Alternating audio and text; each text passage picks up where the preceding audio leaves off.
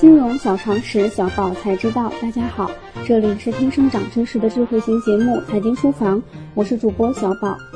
前面四天我们已经为大家介绍了单身期的投资理念及投资工具，今天我们将用一个案例为大家分析单身期人士究竟该如何规划自己的资产。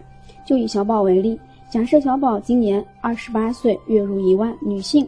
未婚未恋单身狗，外地工作租房住，现有可投资产五万元，每月固定消费五千。这里的固定消费包括房租以及一些基本的生活开支。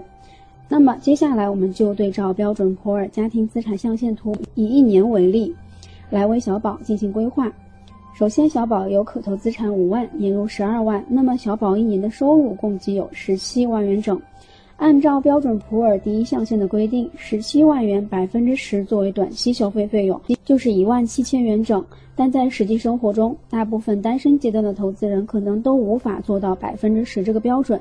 就以小宝为例，作为一位外地打工者，小宝每年固定开支就要达到六万，如果再加上规定的预留六个月的生活费，则为九万元整。占到小宝个人资产约百分之五十三，并且百分之五十三的开销并不算高，几乎已经没有浮动的空间了。相信大部分的北漂或者海漂都是这样的情况。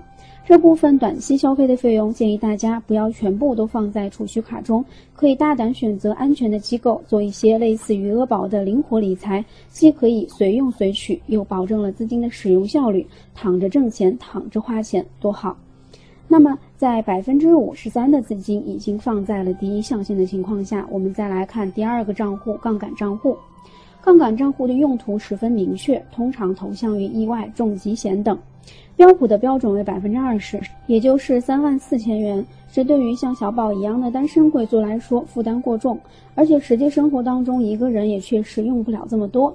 因此，我们可以选择之前介绍过的消费型的意外险、重疾险来替代。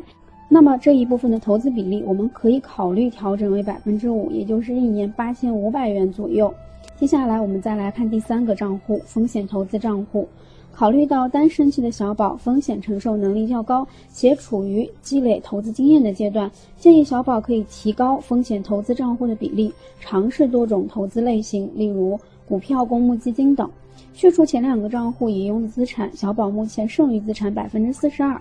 按照标普的标准，投资比例为百分之三十，但考虑到单身阶段的特殊性，此账户比例虽然可以略高，但建议不要超过百分之三十，也就是每年风险投资控制在五万元左右。那么最后我们再来看第四个账户——保值增值账户。虽然标普在这个账户的标准比例最高为百分之四十，但年轻人嘛，初生牛犊不怕虎，也不能太稳。这一账户的比例。按照实际的情况，我们建议设置在百分之十二左右也未尝不可。毕竟这个时候连孩子也没有呢，子女教育的事也不用着急，而且现在也没有配偶，一两万的额度为自己配置养老保险也是绰绰有余的。好了，那么总结一下，按照小宝的实际情况，四个账户的资产规划分别为。短期消费账户百分之五十三，杠杆账户百分之五，风险投资账户百分之三十，保值增值账户百分之十二。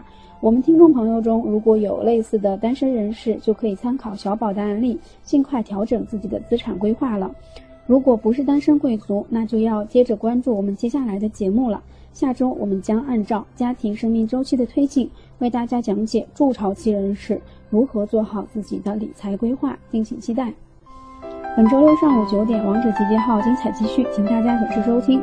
即日起，大家可在微信中搜索全拼“金融理财峰会”，加入财经书房后援会，微信实时掌握节目动态。以上就是今天的内容，我们下周再见。